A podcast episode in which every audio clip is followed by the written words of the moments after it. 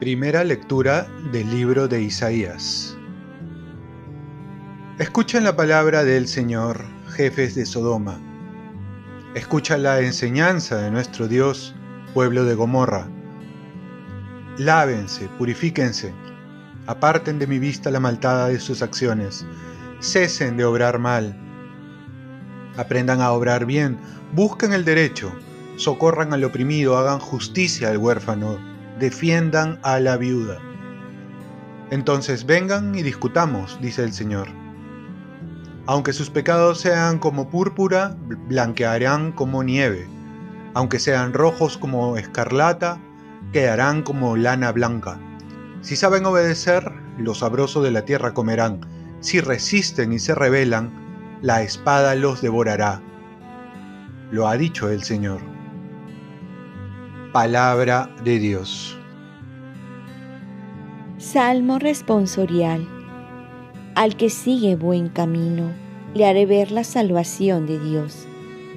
No te reprocho tus sacrificios, pues siempre están tus holocaustos ante mí, pero no aceptaré un becerro de tu casa, ni un cabrito de tus rebaños. Al que sigue buen camino, le haré ver la salvación de Dios. ¿Por qué recitas mis preceptos y tienes siempre en la boca mi alianza? Tú que detestas mi enseñanza y te echas a la espalda mis mandatos. Al que sigue buen camino, le haré ver la salvación de Dios. Esto haces y me voy a callar. ¿Crees que soy como tú? El que me ofrece acción de gracias, ese me honra. Al que sigue buen camino, le haré ver la salvación de Dios. Al que sigue buen camino, le haré ver la salvación de Dios. Lectura del Santo Evangelio según San Mateo. En aquel tiempo, Jesús habló a la gente y a sus discípulos diciendo, En la cátedra de Moisés se han sentado los escribas y los fariseos. Hagan y cumplan todo lo que les digan, pero no hagan lo que ellos hacen, porque ellos no hacen lo que dicen. Ellos hacen fardos pesados e insoportables y se los cargan a la gente en los hombros, pero ellos no están dispuestos ni siquiera a moverlos con un dedo todo lo que hacen es para que los vea la gente. Alargan las filacterias y ensanchan las franjas del manto. Les gustan los primeros puestos en los banquetes y los asientos de honor en las sinagogas. Que les hagan reverencias por la calle y que la gente los llame maestros. Ustedes, en cambio, no se dejen llamar maestro porque uno solo es su Maestro, y todos ustedes son hermanos. Y en la tierra a nadie llamen Padre, porque uno solo es el Padre de ustedes, el del cielo. No se dejen llamar consejeros, porque uno solo es su consejero, Cristo.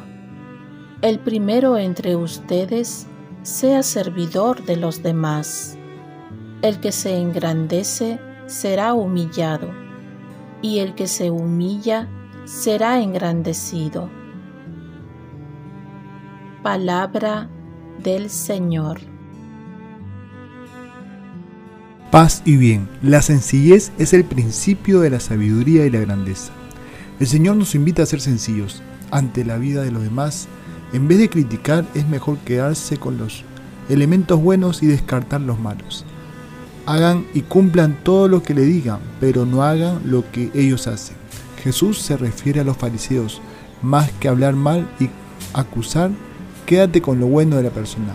Todos tienen algo bueno que rescatar. Y cuando veas malos ejemplos, cuestione si hace lo mismo o peores cosas.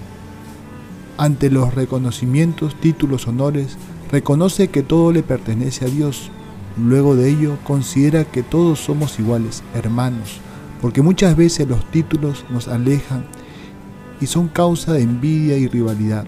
Sepamos reconocer que los halagos son simples para Dios y nosotros contentarnos con ser hijos de un Dios tan bueno.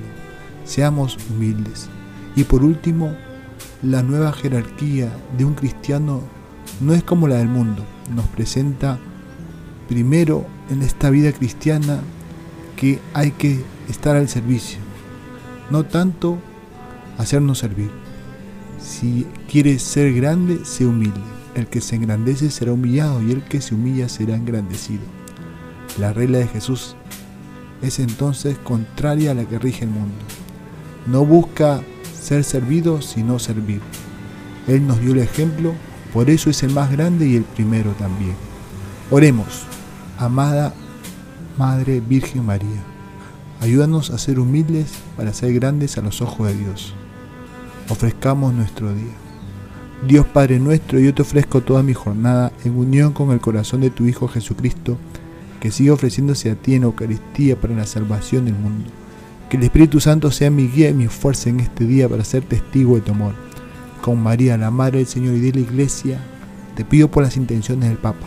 Con San José Obrero, te encomiendo mi trabajo y mis actividades de hoy para que se haga en mí tu voluntad.